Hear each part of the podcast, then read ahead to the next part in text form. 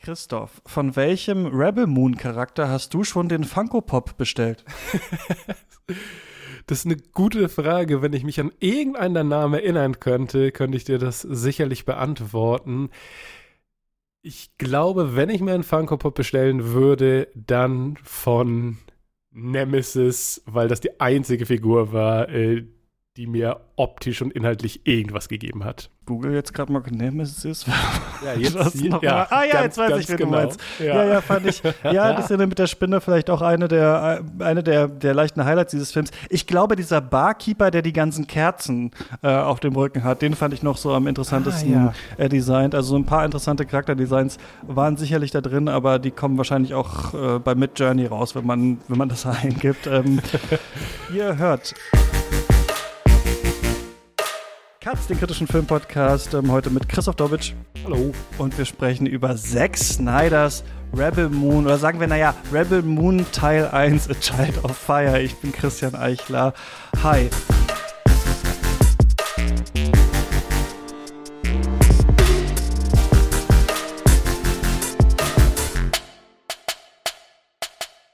Ja, viel Grund zum Feiern äh, ist die Frage, ob es das hier gibt in diesem äh, Podcast jetzt und in diesem Film. Christoph, schön, dass du da bist. Du bist gerade aus einer Corona-Infektion raus, du bist noch ein bisschen angeschlagen, deine Stimme. Trotzdem vielen Dank, dass du dich hier wirklich, also wie die sieben Samurai jetzt hier reinwirfst, nochmal in diesen Podcast, dich aufopferst für dieses Projekt, über diesen wirklich wichtigen Film äh, mit mir zu sprechen. Zack Snyder, was hältst du eigentlich so von ihm? Leider nicht viel. Also ich mochte tatsächlich Watchmen, als er rausgekommen ist, weil ich halt aber auch das Graphic Novel sehr mochte und da dachte ich, ah ja, okay, da hat jemand eine Adaption abgeliefert, die ich vertretbar fand.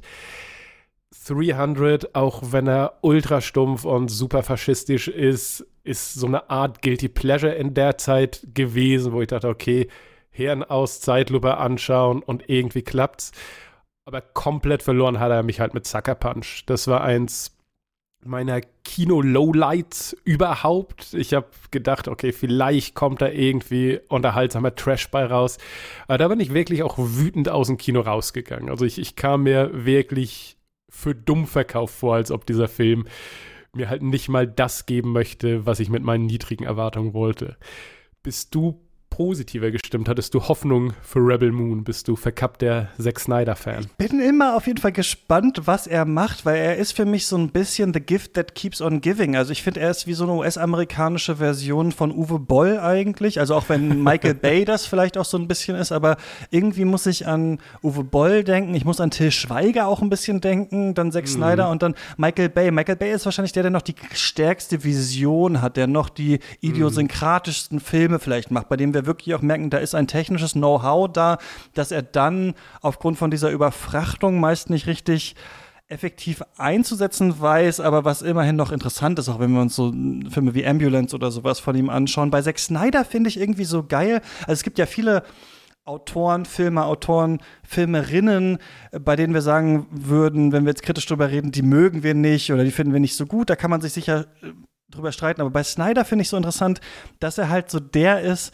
der mit diesen großen Budgets hantieren kann, bei dem sich wirklich so ein Ruf irgendwie verfestigt hat, bei dem man aber auch nie ganz weiß, gibt es den Ruf wirklich, sind das alles Bots? Ich finde, das überträgt sich auch auf die Filme, bei denen man sich fragt, hat das wirklich wer geschrieben, hat das eine KI ausgerechnet? Und jetzt sogar in Netflix sind wir noch eine Stufe weiter, bei der man sich fragt, schaut das überhaupt noch wer? Also wenn das halt heißt, okay, das ist auf Platz 1 der Netflix Top 10, also haben 60 Millionen Leute angeguckt. Auch da weiß man ja mittlerweile nicht mehr, ist das überhaupt noch echt, ist das fake? Und ich glaube, das ist das große Mysterium für mich bei Zack Snyder, ist einfach jemand, der diese Budgets bekommt, der diesen seltsamen Fake-Ruf hat, der immer weitermachen darf und der ist so krass verhaut. Also ich finde es so, wie viele Regisseure, wie viele Regisseurinnen haben überhaupt mal die Chance, so eine Space Opera, eine Multimillionen-Dollar Space Opera zu machen? Fast niemand. Und dann Zack Snyder sagt, ich mach's. Und es wird wieder so ein Schrott. Also ich finde das irgendwie ähm, beeindruckend. Jenny Eck hat in diesem Podcast mal gesagt, als wir über Justice League, den Snyder Cut gesprochen haben, Zack Snyder, es ist wie so eine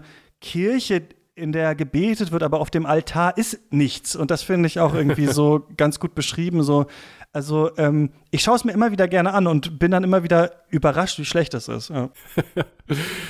Ja, das ist ganz spannend. Also ich habe wirklich auch versucht, jetzt bei dem Film, bei Rebel Moon zu gucken, okay, warum funktioniert Snyder bei mir so schlecht? Warum ist das denn so, dass ich den nicht mag? Weil eigentlich sollte ich den toll finden. Denn ich habe das Gefühl, Snyder ist halt so äh, einer der, der großen Fanboys des Hollywood-Kinos. Also der macht halt so Sachen, die er geil findet in seinen eigenen Versionen. Also angefangen von eben Sucker Punch äh, über halt sowas wie Justice League und so weiter und so fort.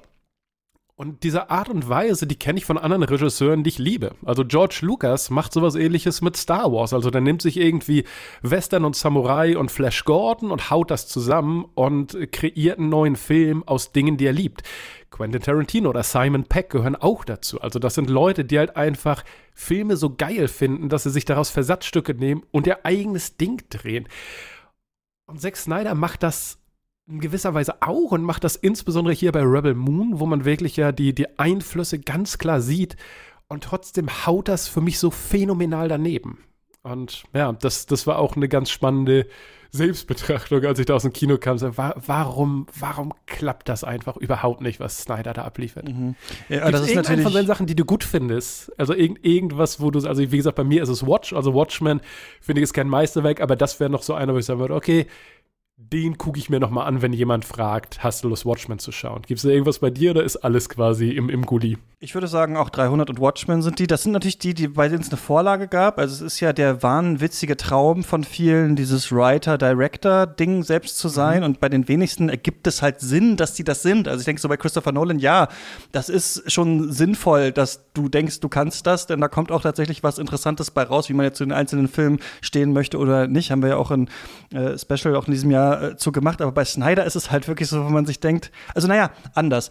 Bei Michael Bay zum Beispiel denke ich so, der wäre manchmal ganz gut im Verbund mit jemand anderem. Also jemand macht einen intelligenten mhm. Film und Michael Bay macht die Action-Szene oder hilft bei der Action zum Beispiel. Das wäre ganz interessant zum Beispiel. Bei Snyder denke ich aber wirklich so, mittlerweile ist dieser Stil halt auch so ausgeleiert, äh, der vielleicht noch bei 300 irgendwie mit dieser Super Slow-Mo interessant war. Also 300 ist ja schon, das ist ja schon der snyderigste Film. Damit fängt es ja eigentlich schon an und dann geht es eigentlich ja fast bergab, muss man sagen, weil ich finde, das, was er überhaupt noch ja machen könnte, wäre halt so, ja, so ein Warhammer-YouTube-Filmchen, vielleicht noch so die Action-Szenen mitgestalten. Dafür wäre es vielleicht noch gut genug, eine Zwischensequenz in einem Videospiel oder sowas. Aber ich finde eigentlich, dass er nicht mal mehr, ähm, was die Regie angeht, dem irgendwas Interessantes hinzufügen kann. Sicherlich war Watchmen so ein bisschen Lightning in a Bottle, weil man weil das Superhelden-Genre da noch nicht so abgegriffen war und es dann interessant war, dieses natürlich tolle Alan Moore-Comic äh, da mal ähm, so zu verfilmen. Aber ja, also ich hätte, glaube ich, vor einer Zeit gesagt, er sollte einfach die Stoffe von anderen verfilmen. Mittlerweile denke ich, nee, er sollte es wahrscheinlich ganz lassen. Aber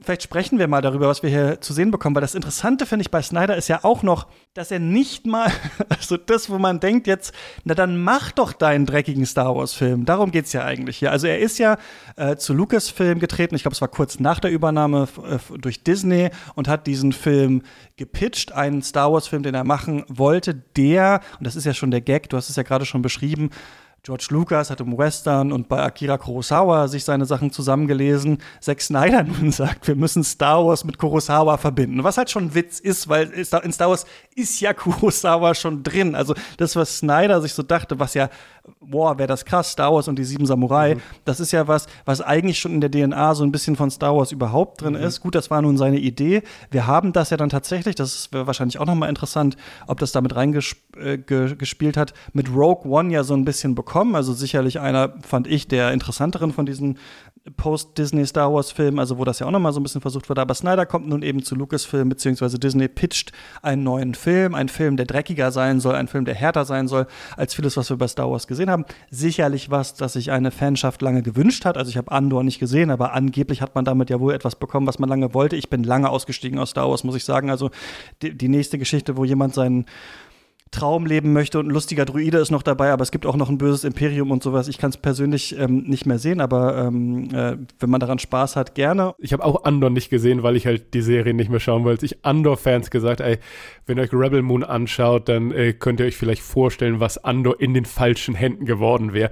Und die sind durch die Decke gegangen. Die waren so, wie, wie kannst du diese beiden Dinge in einem Atemzug nennen? Das ist überhaupt nicht und bla Also die Andor-Fanbase wird ja hart widersprechen, aber was ich an dieser Aussage eben spannend finde, ist dass nicht mal die Star Wars-Fans sich auf diesen Film zu freuen scheinen. Also die Leute, für die das scheinbar gemacht ist, wie du eben schon gesagt hast, hier ist quasi eine, eine dreckige Version von irgendwas, was ihr toll findet.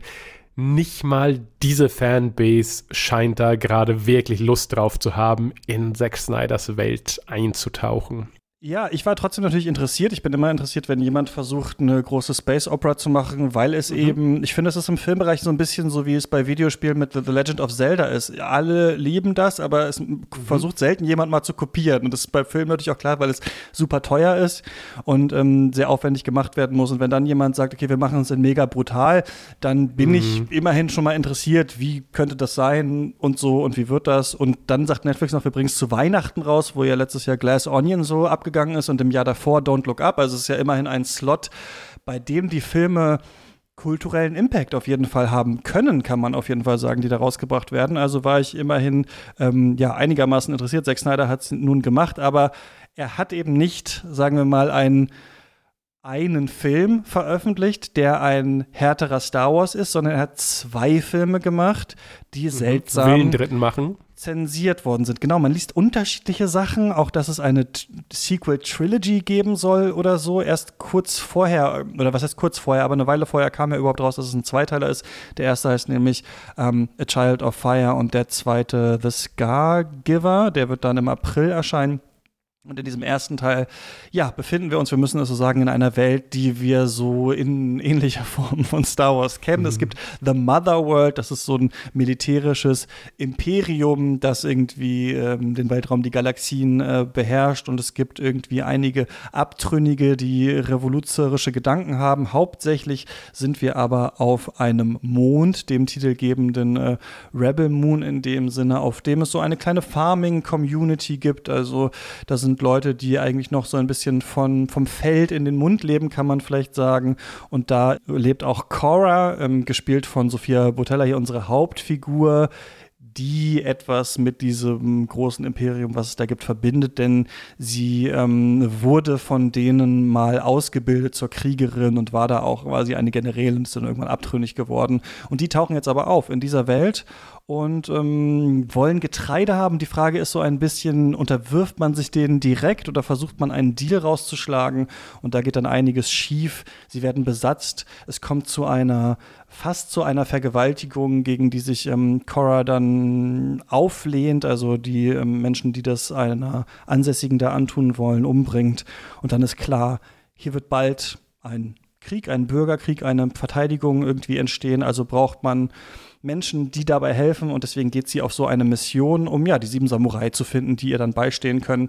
Ähm, es gibt da ähm, eine so ein bisschen Han Solo-mäßige Figur, die auch in dieser Farming-Community lebt, dann noch einen, den sie später treffen und dann ja so eine Ragtag-Bunch an Leuten, von denen wir alle sicherlich die Namen vergessen haben, weil das alles sehr komisch zusammengeschustert ähm, ist. Was ich nur noch sagen wollte dazu ist, dass dieser Film ist erstaunlich zahnlos in seiner Gewalt, weil, und das finde ich ganz interessant, weil das mittlerweile auch die Snyder-Erzählung zu sein scheint, der wir auf den Leim gehen sollen, schon geplant ist, irgendwann einen Snyder-Cut davon rauszubringen oder einen Director's Cut. Man liest es jetzt schon in Kritiken, ja, das sollte jetzt zu Weihnachten kommen, deswegen ist das so ein bisschen die PG-13-Version, aber irgendwann gibt es dann den großen, also man merkt schon, um Snyder herum ist auch so ein seltsames Denkgebäude mittlerweile entstanden, so etwas Kultisches, bei dem jetzt schon vom Second Coming dann auch dieses Films irgendwann ähm, erzählt wird. Aber Christoph, was sagst du denn zu Rebel Moon, äh, dem ersten Teil, zweieinhalb Stunden fast unterhalten? Also ein Vorteil, den ich glaube ich hatte, war, dass ich den tatsächlich im Kino gesehen habe. Also die Pressevorführung hier in Hamburg war in einem wirklich auch schönen Kino. Das heißt, ich konnte den auf der großen Leinwand sehen, ich war nicht abgelenkt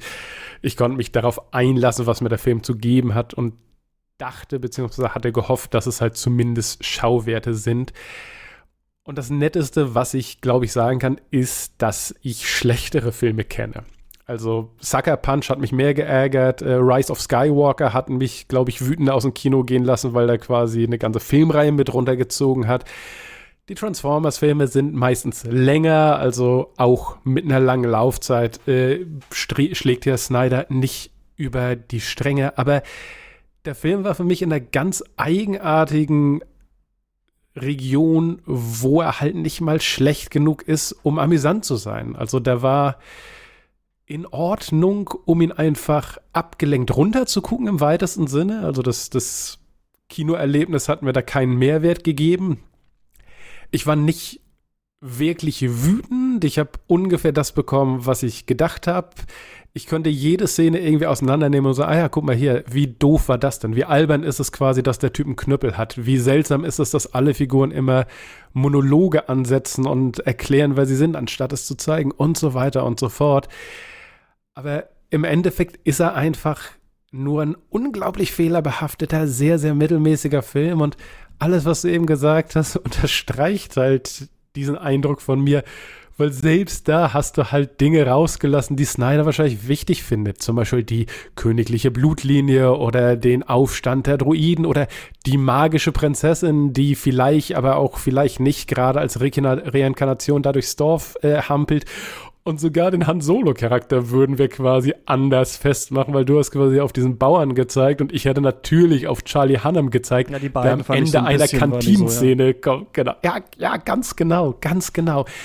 Also irgendwie strotzt dieser Film vor überproduzierter, uninspirierter Mittelmäßigkeit und wenn wir nicht jetzt darüber reden würden, hätte ich ihn wahrscheinlich schon sehr schnell vergessen.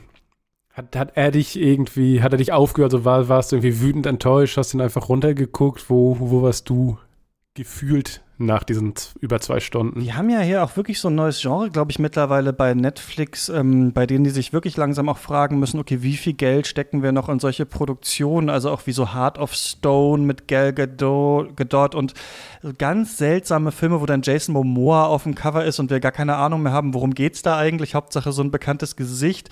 Das ist ja hier auch so ein bisschen auch inhaltlich finde ich so ein Film, ich finde, der passt schon so an Weihnachten, weil es ist was, was mein Stiefvater immer so geguckt hätte, während ich so ins Wohnzimmer komme und sich fragt, was schaust du gerade? Und das ist dann eben nicht Pacific Rim, sondern es ist halt dann jetzt dieser Film, irgendwie Rebel Moon, zwei Worte, mhm. es geht um irgendwie was im Weltall und dann müssen die sich verteidigen und so. Ich glaube, was den Film halt nur noch schlechter macht als das, also dass man sagt, das ist so ein Oller Straight-to-DVD halt Star Wars Rip-Off, mhm. ist, dass es halt auch nur ein erster Teil ist. Also der ganze Film ist eigentlich nur Setup für etwas, was wir halt nicht genau wissen, was, was da noch passieren soll. Am Ende gibt es halt so eine, okay, die kommen dann alle frei in so einer recht hingeschluderten Actionsequenz da halt so im Nirgendwo im All, wo es dann halt auch noch diese Star Wars-Szene, Luke hängt so dran und fällt fast runter, die ist auch noch mal so repliziert. Also ich wollte auch die ganze Zeit, weißt du, den nicht so gegen diese Star Wars Matrize lesen, aber er macht es einem was echt schwer, schwer ja, nicht genau. so dauernd zu sagen, okay, das ist aber jetzt wirklich von Star ja. Wars geklaut. Und was ich aber noch schlimmer daran finde, ist folgendes ich finde, das ist so, der Film ist so ein bisschen so, wie wenn ein Vater eine Beziehung zu seinem Sohn aufbauen will und er schenkt den dann zum 18. Geburtstag so einen Besuch im Bordell. Also ich finde so, Snyder kann auch irgendwie nicht, versucht auch dauernd was, was er eh nicht kann, nämlich so menschliche Nähe und so ein Staunen und sowas Spielberg-eskes und sowas, weil in den Rückblenden zum Beispiel, wo sie einfach Generälin von diesem Warhammer 40.000 Rip-Off äh, Imperium ja. ist, da denke ich, mach doch den Film, mach doch einfach 90-minütigen Warhammer brachialen, alle sägen sich mit Kettensägen durch so ein 300-Ding. Er hat nun leider 300 schon gemacht, aber er will ja hier auch diese George Lucas Magie. Nur das sind halt im Gegensatz zu Snyder halt keine Roboter gewesen, diese Filmemacher, sondern Menschen, die was fühlen, die sich in, in so einen kleinen Klein reindenken können, die nicht so Erfüllungsgehilfen des Kapitals sind. Deswegen finde ich halt so krass an dem Film, dass er halt sagt, er will einen brachialeren Star Wars machen, aber er macht ja nicht mal das, weil es wird immer weggeschnitten, mm. wenn jemand einen Säbel irgendwie in den Hals bekommt. Er traut sich nicht mal das. Und das ist so das große Scheitern, finde ich, dieses Dings, dass es dann halt doch mhm. irgendwie nur so ein Drittel von einem Star Wars-Film ist, der sau langweilig ist. Es ist, ja, es ist, also vieles an diesem Film ist unglaublich, wie stark er es einfach schafft, so zwischen alle Ansprüche zu treffen. Also genau das, was du sagst. Also ich fand's unglaublich unnötig, dass quasi der Call to Action, der ähm, die Heldin quasi in die Story bringt, einfach eine vermurkste Vergewaltigungsszene ist. Und das, also ich, ich, ich habe mich nicht mal irgendwie entrüstet oder echauffiert gefühlt, sondern ich dachte nur so, ach komm, das muss doch jetzt nicht sein. Und es war genau in dieser Mitte, dass ich es halt blöd fand, aber wenn das quasi so ein edgy, krasser Film sein soll, wo irgendwie die Leuten äh, die Monokel aus den Augen fallen, weil er halt so krass ist, dann ist er halt nicht weit genug gegangen. Und wenn du halt den ersten Film von so einer Reihe hast, dann hat er eigentlich eine relativ simple Aufgabe. Du willst Sieben Samurai machen, das ist deine erste Hälfte von Sieben Samurai. Du musst deine Leute zusammenbekommen, du musst deine Gruppe irgendwo in einer Art und Weise etablieren, dass der Kampf im nächsten Teil losgehen kann. Und das, das schafft er halt in keinster Weise. Also nicht nur, dass ich halt zu den meisten Leuten keine Beziehung habe, sondern der eine Typ, Mr. Bloodaxe, I don't know, der fällt ja sogar raus und dann kommt quasi seine Stellvertreterin mit, die jetzt Teil der Gruppe ist, die halt im ganzen Film nur einen Satz hatte. Also mhm. die schaffen das nicht mal sieben Figuren zu etablieren und am Ende sagt halt eine noch mit einer, einer gewissen Frechheit so, ach ja, ist schade, dass halt wir nur so einen Ausweichkampf hatten, weil der andere große Kampf wäre bestimmt viel spannender gewesen. Ich denke so, ja, stimmt, du hast mir gerade ein echt mittelmäßiges Finale geboten, weil du auf was hinarbeitest, was mich nicht interessiert. Ich hätte gedacht, bei so vielen klaren Inspirationsquellen, dass du halt in dieser Kopie zumindest zufällig auf irgendwas mhm, triffst. Mhm, ja. Dass du halt irgendwas hast, wo du denkst, ah ja, hier ist die eine und wie gesagt, das eine, woran ich mich so halb positiv erinnern kann, ist, dass halt eine äh, weibliche Ninja-Kämpferin mit zwei Lichtschwertern gegen Spinnenmutanten kämpft und das fand ich ganz unterhaltsam. Und alles andere ist halt wirklich jetzt schon weißes Rauschen in meinem Kopf. Ja, das, bei der Szene dachte ich auch, ja, okay, ist irgendwie nicht so schlecht, hätte aber auch so eine 3D-Animation von einem 14-Jährigen sein können, die genau. irgendwie ein paar Millionen Klicks auf YouTube hat, wo man sagt, okay, cool, er hat's gemacht, ja, Cyberpunk, wir ja, wissen alle, das ist irgendwie ja. eine nice Sache. So, ich glaube, also vor allem diese wir hatten da, glaube ich, mal drüber gesprochen in unserem James Cameron Special zusammen mit Lukas, als wir über Terminator 2 gesprochen haben und so gefragt haben, ist eigentlich diese ähm, zugängliche Blockbusterisierung dieses Films was Positives oder Negatives daran. Also man kann sagen, Terminator 2 ist der stärk einer der stärksten oder vielleicht der stärkste Film von James Cameron, gerade weil er es schafft, dieses kindliche Erstaunen, diese Comedy reinzubringen in diesen eigentlich brachialen Actionfilm. Gleichzeitig könnte man sagen, irgendwie ist es auch komisch, dass in den 80ern das entsteht. Also dieser seltsame militarisierte Kinderfilm, irgendwie ist das so eine Frühform davon und so. Und das habe ich mich hier die ganze Zeit auch so gefragt. Man merkt richtig, wie so eine, ja, so ein Roboter oder ein Mensch, der keine Gefühle hat, die ganze Zeit versucht, so darzustellen, das ist deren Streben. Sie war mal versklavt, jetzt ist sie frei, deswegen steht sie für die Freiheit. Wir sind Bauern, die wollen an unser Getreide. Dagegen müssen wir uns auflehnen oder so. Also es ist so ein bisschen so wie irgendwie Roboter versucht, menschliche Gefühle zu. Genau, sie hat dann, dann, dann einen Lover, der dann noch ähm, die Person, die dann noch ja eingeführt wird. Also dann jeder wurde hat dann Soldatin so und dann habe ich mich verliebt und dann ist er aber gestorben und Zitat, ich erzähle dir das, damit du weißt, wer ich bin. Ja, genau. Und, und das ist so, das ist so witzig, das so zu sehen über diese ganzen Szenen. Dann gibt es ja diesen anderen, der da versklavt ist und dann auf diesem großen, in so einer Harry Potter-mäßigen Szene quasi auf diesem Hypogryphen da ja. quasi reiten ich soll. Ich habe Avatar so. gedacht, aber ja, ja zuerst Pferdeflüsterer, dann also, Avatar. Genau, genau, Wir, haben, wir haben halt sowas und die kommen halt alle so nacheinander. Irgendwie einer irgendwie unaussagekräftiger ähm, als der nächste irgendwie und dann ist dieser Film irgendwie vorbei. Und was ich aber auch noch ganz interessant finde, ist, dass Snyder wird ja immer so Faschismus vorgeworfen, also diese faschistischen Bilder, Leni Riefen Stahl-Ästhetik und so. Aber hier fand ich es halt auch nochmal interessant, dass er dieses, also die Bösen sind offensichtlich die Faschisten, weil die halt natürlich so das Imperium sind, sehen aus wie äh, Nazis und so weiter und so fort. SS, Aber ja, die Guten genau. sind ja auch so eine so eine Bauerngesellschaft, die auf so einer Blut- und Bodensache und irgendwie so das blonde Mädchen, das angegriffen wird, das wir schützen müssen, sie ist vielleicht wieder. Also, das sind eigentlich auch die Faschisten, finde ich so. Das ist auch was, was auf so einem NPD-Wahlplakat oder ähm, es gab neulich so, ein, so eine so KI-Bilder, die wollten die perfekte deutsche Familie äh, zeigen und es sah witzigerweise alles genau aus, wie Til Schweiger auch seine Filme macht. Also in diesem hässlichen, hässlichen Orangetönen, diesem Beige und diese Sache. Und das finde ich halt auch so witzig, dass Snyder halt so quasi hier so sagt, ja, der Faschismus kommt und bedroht eigentlich so die faschistische Idylle fast, also weil er irgendwie auch nur diese Bilder finden kann. Und das aber auch gleichzeitig, das finde ich halt auch so witzig, ohne dass man immer mit dieser Logikfrage kommen muss, alles so dahingeschludert, unlogisch. Also warum wollen die jetzt das Getreide? Was ist das für eine Zukunft? Warum ist das jetzt so wichtig? Es geht immer darum, die wollen unser Getreide und man denkt sich so ein bisschen, ihr habt sprechende Roboter könnt ihr auch anders Nahrung, was ist ja eigentlich Phase? Aber man wird dem Film ja so viel verzeihen, wenn er zumindest Spaß machen will. Also wie gesagt, 300, super faschistische Ideologie, die dahinter steckt und irgendwie stumpf bis zum Abwinken, ah, der macht zumindest Spaß. Und dieses Dorf ist halt so ein bisschen Mittelaltermarkt-Cosplay. Also da sind halt ein, ein Haufen Menschen, die halt Farmer sind und da ist keine Magie, da ist keine Exotik. Das sieht halt wirklich aus, als ob sich die Leute halt äh, zum Jahrmarkt getroffen haben. Und ich habe mich an so vielen Stellen gefragt, was kapiert Zack Snyder eigentlich in seinen eigenen Film? Also wie oft setzt er da solche Elemente rein, weil er einen Hintergedanken hat, egal wie blöd dieser Hintergedanke ist?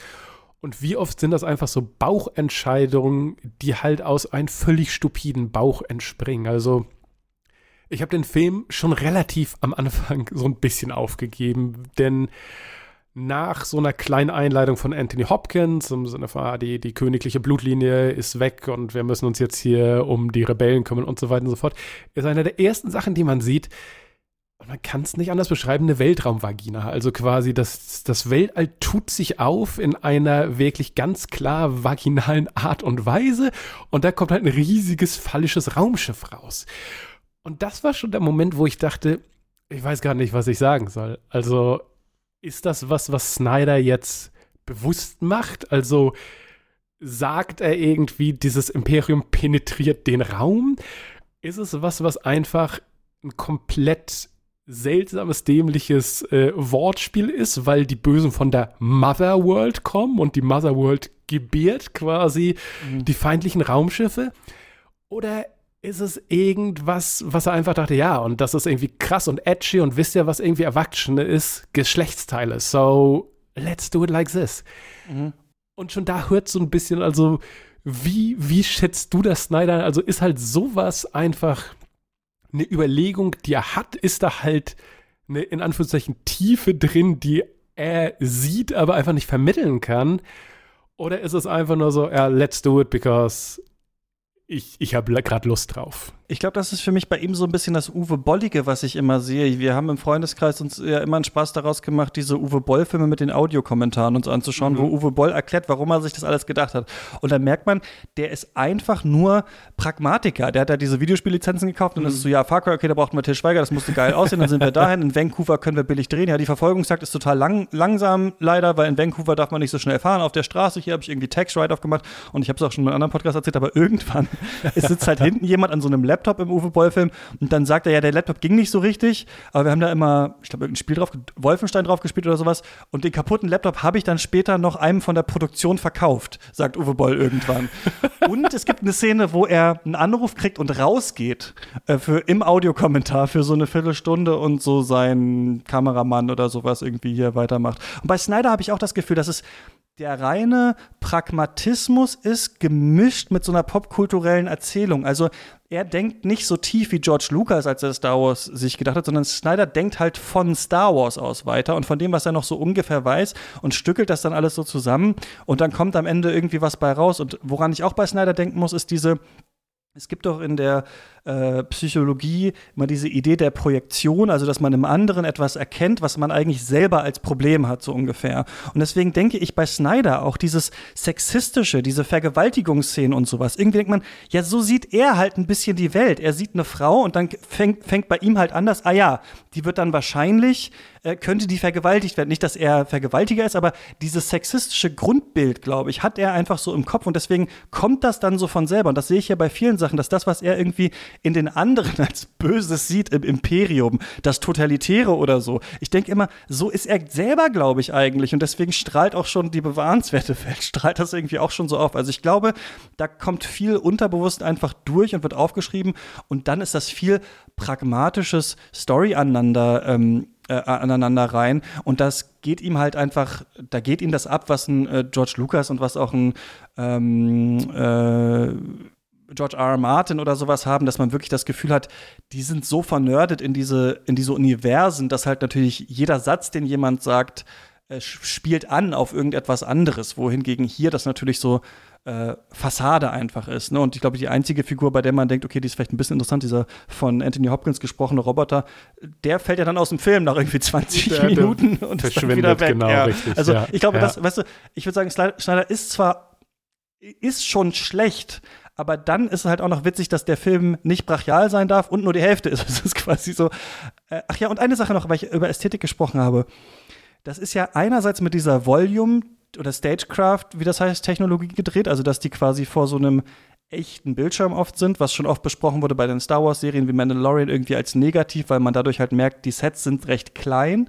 Und gleichzeitig hat er sich ja bei Army of the Dead einen neuen Trick angeeignet, nämlich mit diesem seltsamen Objektiv zu drehen, das einfach Teile des Bilds unscharf macht, die aber eigentlich wichtig wären, also wo dann eine, eine Person zum Beispiel, mit der gesprochen wird, einfach unscharf ist. Und ich finde, das kommt dann noch dazu, dass man es fast vielleicht irgendwann wieder loben muss, weil es so idiosynkratisch schlecht mittlerweile ist. Mhm. Aber es ist schon erstaunlich, oder?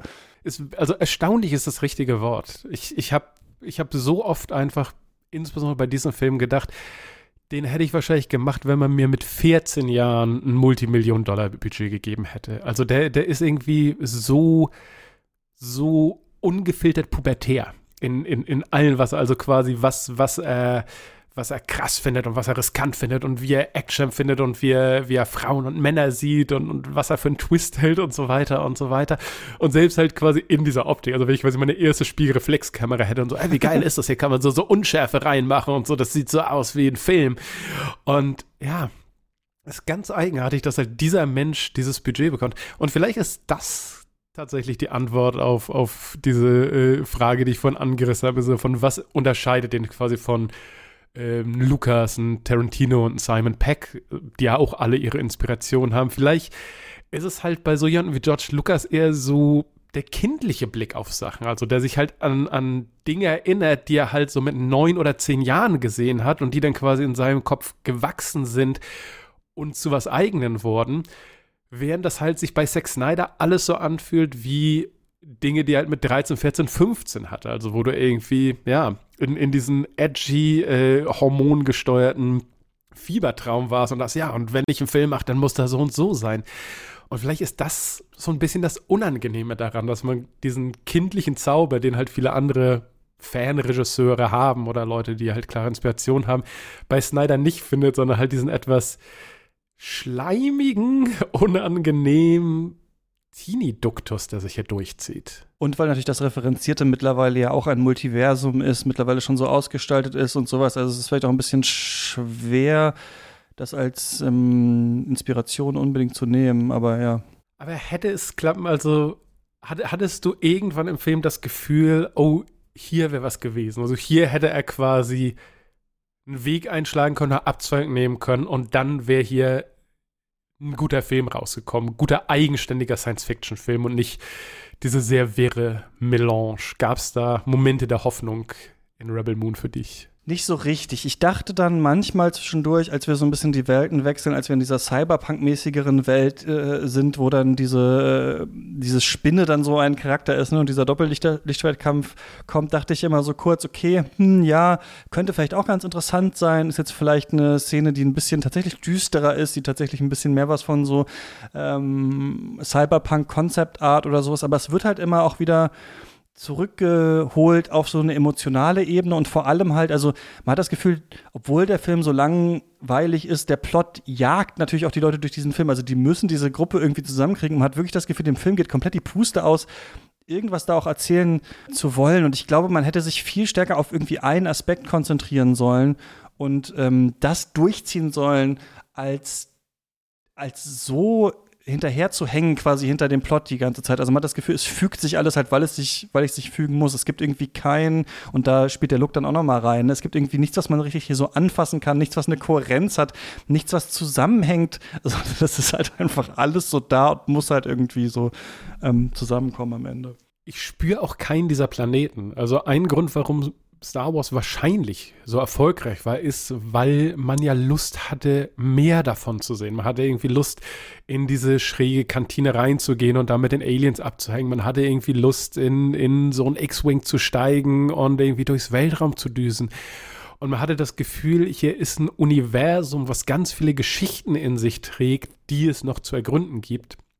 Und bei Rebel Moon habe ich das Gefühl halt nicht. Also über dieses Wikingerdorf habe ich schon gesprochen, aber auch alle anderen Planeten. Es gibt ja diesen Minenplaneten mit der Spinnenfrau, es gibt ja diesen Canyon-Planeten, wo der Pferdeflüsterer wohnt es gibt ganz viele Planeten, wo es irgendwie dunkel und regnerisch ist, bei denen ich nicht mal weiß, ob es der gleiche oder ein anderer ist. Und das ist mir auch aufgefallen, dass durch den Look ja. und durch das Grading, dieses ähm, einerseits so beige und andererseits so ein, dieser Blauton, weiß man manchmal, kann man sich kaum verorten, obwohl es ja nicht so schwer sein sollte, das eigentlich zu leisten. Ja, ja. ja. Ist echt, ist echt also, wie es auch ein bisschen damals bei Sucker Punch war, auch so eine Videospiellogik. Wie zum Beispiel bei diesem Jedi Survivor Spiel, was, was gerade raus ist, wo du halt auf dein Raumschiff bist und sagst, okay, wir haben hier drei Planeten, zu denen wir können und du darfst dir aussuchen, zu welchen du zuerst willst. Dann gibt es eine Actionsequenz und dann geht die Story weiter. Und so war es halt hier. Also Charlie Hannems Aufgabe ist immer zu sagen, ah ja, ich kenne noch irgendwie vier andere Leute und wir fahren jetzt zu General Titus und jetzt fahren wir zum Rancher und jeder hat quasi ein Sidequest, was er abgeben muss.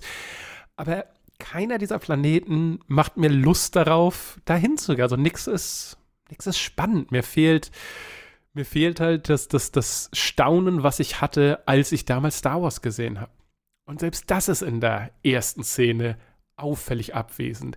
Wo halt dieses gigantische Schiff, was, was der Hauptantagonist der beiden Filme scheinbar sein wird. Nicht wahr? Also hier haben wir ein riesiges Kriegsschiff und das kann diesem Planeten den Erdboden gleich machen. Und es ist einfach so plump in Szene gesetzt. Also ich habe nie das Gefühl, dass da halt ein monströses Raumschiff über diesem Planeten hängt, was eine echte Gefahr ist, sondern ich habe das Gefühl, ich bin in einer Videospiel-Zwischensequenz. Und das ist schade.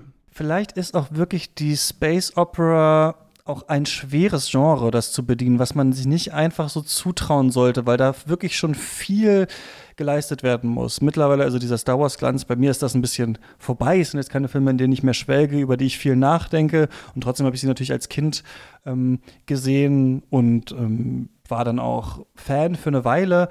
Aber das stimmt schon, man muss schon erstaunlich viel mitbringen, um einerseits mm. so eine ein kindliches Staunen zu erwecken, eine Handlung, der man folgen kann, eine Handlung, bei der man Figuren hat, die alle irgendetwas wollen, zu irgendetwas streben und dann das alles halt auch technisch umzusetzen, ne? wie das ja damals auch gemacht wurde, so auf dem eigentlich neuesten Stand der Technik. Und natürlich sind daraus viele schlimme Sachen entstanden, also dass dann wirklich gedacht wurde, so Joseph Campbell, jeder Film muss eine Heldenreise sein, mhm. alles muss eben gleich sein. Wir brauchen immer auch so einen dösbaddeligen Protagonisten, das hatten wir, glaube ich, vor allem so im Actionkino der so 2010er, bevor es dann so richtig so militarisiert wurde irgendwie. Also da ist auch viel Schlimmes entstanden. Und wir merken ja auch bei Star Wars witzigerweise auch, dass genau das, was du sagst, ja auch interessant ist. Es hätte noch so viele mhm. Geschichten geben können, aber ihr müsst die genau. mir nicht unbedingt erzählen. Also es reicht auch, wenn die an den Rändern stattfinden und wir uns fragen, okay, wo kommt dieses Schiff her, der Millennium Falcon? Keine Ahnung. Mittlerweile sind wir ja witzigerweise in der Zeit, wo die alle erzählt werden und der Star Wars äh, Fiction, also zumindest in den Serien auch zum Vorwurf gemacht wurde, ihr seid ja doch ja. nur auf Tatooine. Ja. Ihr habt ja doch immer nur eine Heldenreise mit einem Druiden und so einem bisschen so einem coolen, leicht antagonistigen Sidekick und am Ende gibt es eine große Weltraumschlacht oder sowas. Also der Witz war ja auch da und angeblich ist ja Andor da anders, weil es da wirklich auch um äh, Politik und sowas geht kann ja alles sein, wo dann tatsächlich mal eingelöst wurde, ein bisschen was anderes zu erzählen. Aber ja, ich glaube, im Gegensatz zum, sagen wir, Haunted House Horrorfilm oder sowas, was ein Genre ist, was man sich wahrscheinlich als äh, Newcomer irgendwie zutrauen kann oder als jemand, der das so noch nicht gemacht hat, ist wahrscheinlich die Space Opera jetzt nicht das, womit man anfangen äh, soll. Aber was witzig ist, dass ich da so drauf rede, weil offensichtlich ist Zack Snyder halt ja kein Anfänger, aber er macht irgendwie Filme, als wäre es sein erster. Auf jeden Fall. Ich, ich weiß auch nicht, ob es da quasi ein Glanzbeispiel letzten Jahre gibt. Ich habe das Gefühl, das Vakuum, was halt Fantasy 1, glaube ich, war so der, der sagen, ähm, genau, ja, genau. Mhm. James Gunn, das wollte ich gerade sagen, dass das Vakuum, was so bei Fantasy und Science-Fiction-Filmen entstand, wurde irgendwie so durch das Marvel-Universum in ganz vielen Bereichen aufgefangen. Also, dass die halt Filme machen, die irgendwie ein bisschen wie Fantasy-Filme und ein bisschen wie Science-Fiction-Filme sind, je nachdem, wo du reinguckst und dass die quasi eine Lücke geschlossen haben. Aber ja, mit Star Wars hast du halt auch komplett recht. Also jede neue Serie und auch jeder neue Film, also ich habe ja bei den Prequels quasi aufgehört, das wirklich aktiv zu verfolgen, weil ich das halt so albern fand, was die daraus gemacht haben. Die machen einfach dieses Universum so klein, indem sie jede Lücke filmen, in denen jeder plötzlich miteinander verwandt ist, indem sich alle Leute quasi über den Weg laufen. Und es sind für mich gerade diese kleinen Unschärfegebiete am Rand gewesen, wo deine eigene Fantasie hinwandern kann, die mich damals in meiner Kindheit eben die Original-Star Wars-Filme wirklich haben aufsaugen lassen. Und ja, das, das ist halt eine Kunst, also eine Welt im Kopf zu haben. Also schau, schau dir irgendwie Tolkien an, quasi eine gigantische Welt im Kopf zu haben. Und in der Herr der Ringe siehst du aber quasi nur ein bisschen davon, von dieser organisch gewachsenen Welt, in der es noch tausend andere Geschichten gibt, die du sehen kannst. Und bei Rebel Moon hat man wirklich das Gefühl, hier ist alles, alles da. Also wenn, wenn Zack Snyder irgendwas über seine Welt erzählen will, was nicht in den Film passt, dann hält eine Figur einen Monolog darüber. Und dann geht das fünf Minuten und du kriegst quasi die Backstory als vorgelesenen Wikipedia-Artikel.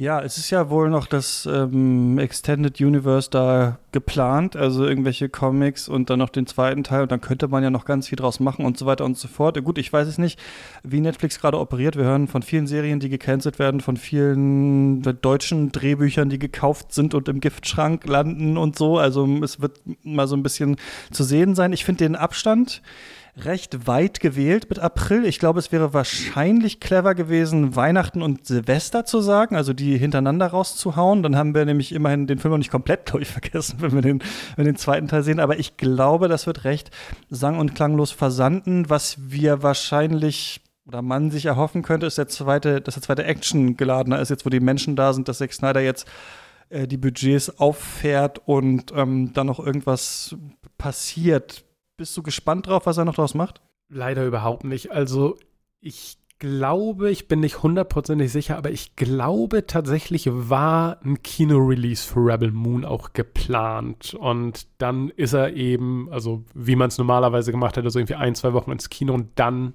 auf Netflix. Ich meine, sowas gehört zu haben, dass quasi dieser reine Streaming-Release ähm, was war, was halt eine Ausweichlösung war. Und widerlicherweise glaube ich, wird der Film genau dadurch Erfolg haben. Du hast vorhin irgendwie imaginäre Verwandte angesprochen, die sich das über die Feiertage angucken.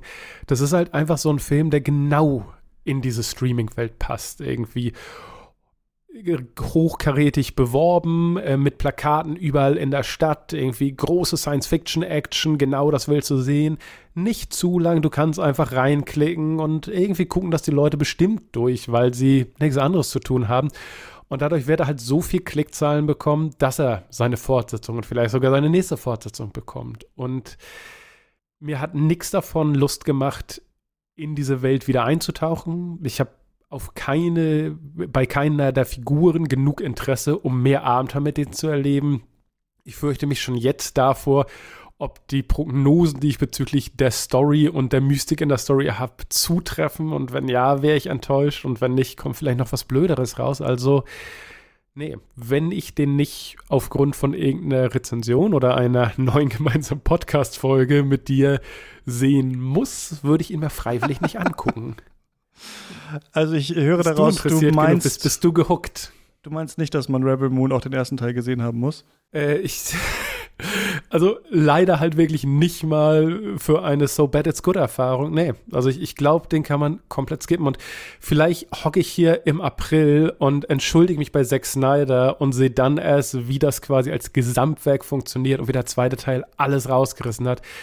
Aber im Moment sehe ich es halt wie zwei Stunden komplette Zeitverschwendung. Also dann, dann lieber nochmal die Original Star Wars Filme gucken, finde ich.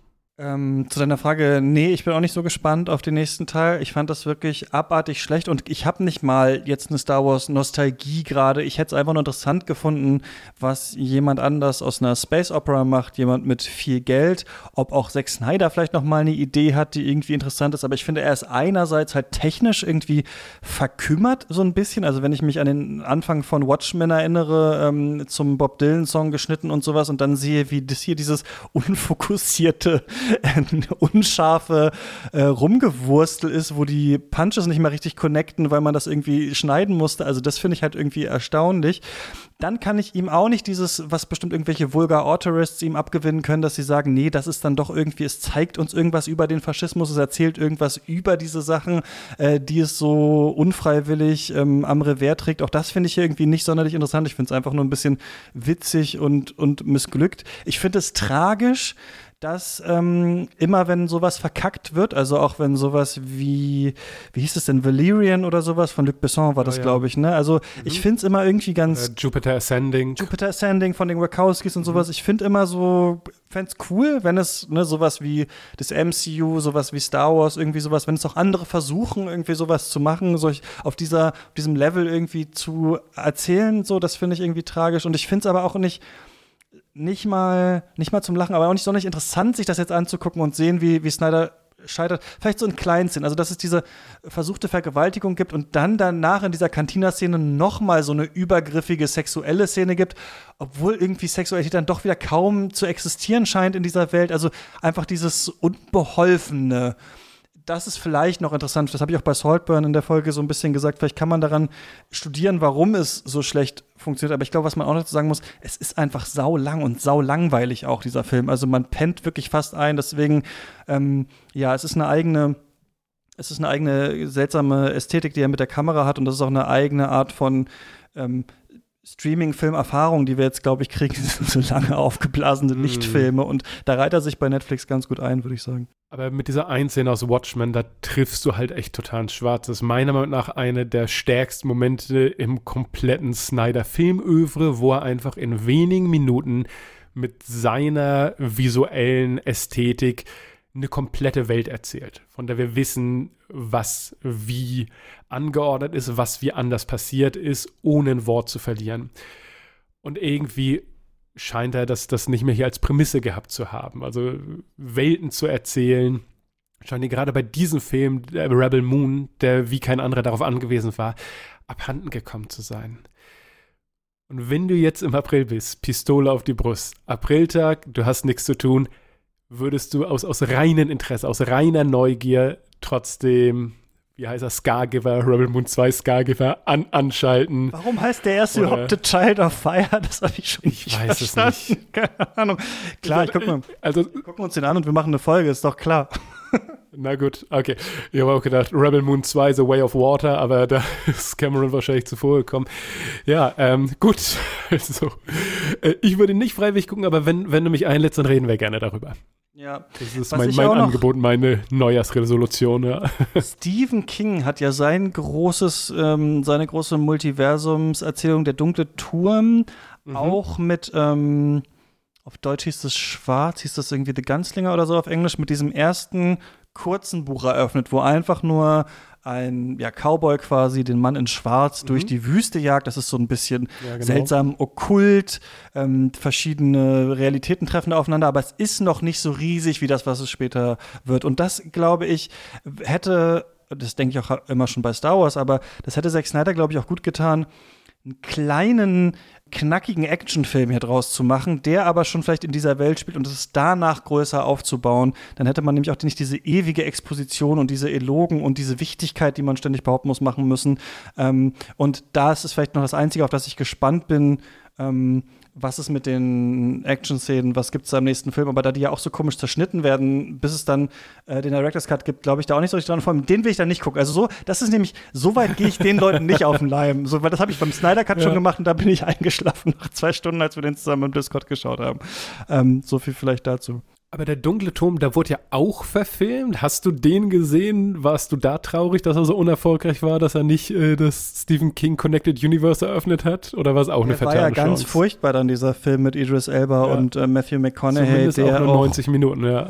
Genau, der aber gar nicht ähm, das zusammengebracht hat. Also ich glaube, da haben sie dann auch versucht, fast die Handlung abzuschließen äh, in einer ganz komischen Form. Aber da ist, glaube ich, auch HBO oder irgendwer dran, nochmal eine Serie zu machen. Also wird auf jeden Fall auch mhm. ähm, interessant sein, ja, zu schauen, was die daraus machen es ist am Ende noch Zeit für Shoutouts. Christoph, ähm, hast du irgendwas gesehen, gelesen in letzter Zeit? Irgendwas, auf das wir hinweisen sollten? Ja, ich habe äh, im also vor einem Monat schon mir den neuen Taika Waititi-Film Next Goal Wins für den Filmdienst angeguckt. Der läuft jetzt gerade ein paar Previews an und kommt im Januar regulär in die Kinos. Ich fand ihn relativ mittelmäßig, aber halt so ein regulärer viel gut Sportfilm, der, glaube ich, manche Leute ganz gut abholen wird. Also wenn man irgendwie leicht Unterhaltung will. Kritik ist auf Filmdienst. Die sehr viel interessantere Filmerfahrung war eben Corona, allein zu Hause, äh, über Weihnachten. Ich musste irgendwas tun, um die Zeit zu vertreiben. Ich habe das erste Mal seit dem Kino die Hobbit-Filme geguckt. Oh Gott. Und zwar direkt in der Extended-Version. Und vor vielen, vielen Jahren waren wir da auch in einem Podcast drüber. Erinnerst du dich da noch dran? Ah ja, das kann sein, ja. Wir waren, wir waren in der, äh, ich war im Kino in Die Schlachter vom Fähre, damals in, in deinem früheren Filmpodcast noch und da hast du, ähm, das, das habe ich bis heute nicht vergessen, auf leicht polemische Weise gesagt, der Hobbit 3 bekommt von dir null Sterne, weil das ein Film, der nicht existieren sollte. ähm, das, Stimmt, das haben wir noch Sterne ich, verteilt, ja. ja. Genau, richtig. Das, das hatte ich äh, Jahre später hart im Hinterkopf. Es ist so ein bisschen die gleiche Story wie bei Rebel Moon. Also hier ist was, wo ich mich freuen würde, wenn es geklappt hätte. Eine, ein neuer großer Fantasy-Film von jemandem, der ein Gespür und eine Vision dafür haben sollte, aber der halt an, an jeder Ecke auseinanderfällt ich hätte mich so gefreut über zwei zweistündige Hobbit-Filme, die einfach die Geschichte von der Hobbit erzählen und nicht eben in diesen Herr der Ringe-Appendix abdriften wie sonst was. Also neun Stunden damit verbracht, nochmal ein bisschen zu bestätigen, dass der Hobbit ein leider gescheitertes Experiment ist. Aber ich bin ehrlich gesagt so ein bisschen gespannt, ob es für den so eine Fanbase gibt. Also ob Leute, wie gesagt, zehn Jahre ist es her, ob Leute mit der Hobbit aufgewachsen sind, ob das halt für manche Leute einfach zu Herr der Ringe gehört. Weil ich habe tatsächlich relativ angenehme Kritiken im Internet gefunden. Also es gibt wohl Leute, die das wirklich mögen. Also das würde mich sehr interessieren, halt mal mit so Hobbit-Fans zu reden. Also für mich ist es, weil ich halt Herr der Ringe vorher kannte und die Filme weiterhin sehr liebe, immer der Abklatsch davon. Und ich weiß nicht, ob es Leute gibt, die diese Filme wirklich ins Herz geschlossen haben. Und ich glaube, bei der Hobbit ist das möglich und bei Rebel Moon würde ich halt sagen, ist es nicht der Fall. Also bei allen Verfehlungen sind die Hobbit-Filme noch ambitioniert genug, um eine Fanbase zu schaffen. Und bei Rebel Moon würde mich das sehr wundern, wenn es soweit kommt. Was war da überhaupt? Ich erinnere mich, im ersten Teil bricht irgendwie bei den Goblins oder sowas so ein, so ein Gerüst zusammen. Das war der, das mhm. große mhm. Highlight. Im zweiten ja. Teil gibt es diese Wildwasser. Jagd und im dritten Teil gibt es oh, einfach ja. nur so äh, War, Warcraft 3 CGI-Sequenzen die ganze Zeit. Das ist meine Erinnerung oh, ja. ähm, äh, daran. Und es gibt dieses eine schöne Lied im, im ersten Teil, ähm, Where Misty Mountains, irgendwas. Dieses Total. Song, ja. Das war's. Es Der gibt in, von mir zusammengefasst. Jeden, ja, es gibt in jedem Film immer so den einen Moment, wo ich idiotischerweise gehofft hat, dass in der Extended-Version weniger vorkommt. Wo ich dachte, oh ja, hier, hier ist eine schöne Stelle. Oh, die Zwerge sind da und das Lied und das ist toll und vielleicht sind die Filme doch besser, als ich denke. Und dann kommt plötzlich irgendwas, was total idiotisch ist. Oder, ah ja, Smaug, da weiß ich noch, das war irgendwie ja, ganz ja. cool. Mhm. Und dann kommt irgendwie diese komische, also wahrscheinlich die schlimmste Liebesgeschichte der Blockbuster-Welt zwischen dem Zwerg, der Elfin und Legolas, wo die Kamera ab und zu einfach so zur Seite fährt und Legolas einfach so wütend im Hintergrund ja, steht, wie in so einer Soap-Opera. Ich, also, ich, ich glaube, manche Leute müssen sich so ein bisschen bei George Lucas dafür entschuldigen, äh, dass das ja immer auf seinen Love Stories rumgehackt haben, wenn sie sehen, was Peter Jackson da in der Hobbit äh, reingesprenkelt hat. Mhm. Well, well. Ja, stimmt, Hast du was gesehen? Hast, hast du der Niedergang dieses. alte Filme neu entdeckt. Oder? Dieser, dieser, dieser Zeit stimmt, diese seltsamen, ja, irgendwie, ja, jetzt wo du sagst, irgendwie steht Rebel Moon trotzdem in so einer komischen, komischen Kohärenz zu, zu der Hobbit. Da ist dann wirklich irgendwas auch losgegangen mit diesen ganz schlimmen ähm, Abglanzfilm. Ich habe mir angeschaut von M. Night Shyamalan Knock at the Cabin, dieser Film, wo die in dieser Hütte sind, diese Familie. Also es ist so ein bisschen Hanekes Funny Games, nur von äh, M. Night äh, Shyamalan, der in äh, diesem Film eine Klima-Weltuntergangsgeschichte erzählen möchte. Also die sollen eine Person opfern, äh, diese Familie. Es ist ein äh, schwules Paar mit einem Kind und ähm, wenn sie das nicht tun, bringen sich eben diese Eindringlinge nacheinander um. Und immer wenn einer gestorben ist, dann machen sie den Fernseher an und sie merken, ah, das, was die erzählen, das stimmt anscheinend, ne? wenn das nicht irgendwie alles voraufgezeichnet ist und ein großer Trick und dann wird da gestritten und so weiter und so fort. Ich fand den erzählökonomisch nicht so super interessant. Ich fand, dass immer so die nächste Station immer recht klar war, die kommt. Also im Gegensatz zu zum Beispiel Funny Games, der ja völlig was anderes mit der Erwartungshaltung macht. Ich finde aber, dass das vielleicht so ein Film ist, den man mal an Weihnachten mit der Familie geguckt haben könnte, weil vielleicht ist das so ein bisschen der Film, zum Gebäudeenergiegesetz, der nämlich die Frage stellt, jeder Einzelne muss was opfern, um die Katastrophe aufzuhalten. Wie weit ist man bereit zu gehen?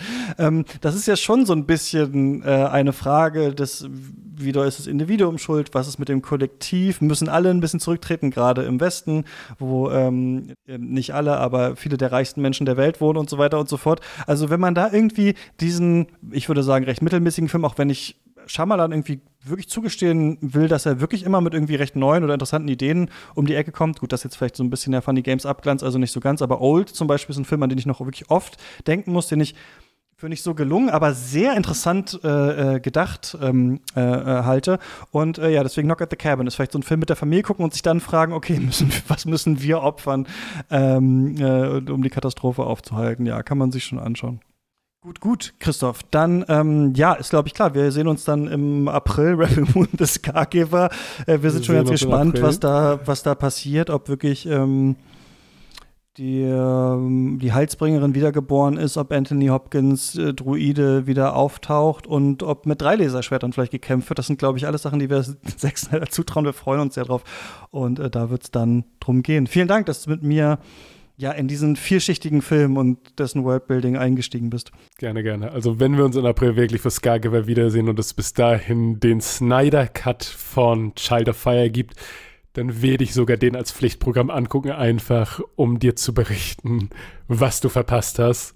Aber ja, bis dahin fand ich es interessanter, über den Film zu reden, als ihn zu sehen. Und bin gespannt, ob Snyder einen Karren aus dem Dreck ziehen kann. Ich tippe, den Cut bringen sie Weihnachten in einem Jahr dann raus. Ne? Da sitzen sie schon drauf. Wahrscheinlich jetzt erstmal den zweiten und dann, äh, naja, egal, wir werden sehen. Bis dahin, äh, viel Spaß im Kino und beim Stream. Ciao. Tschüss.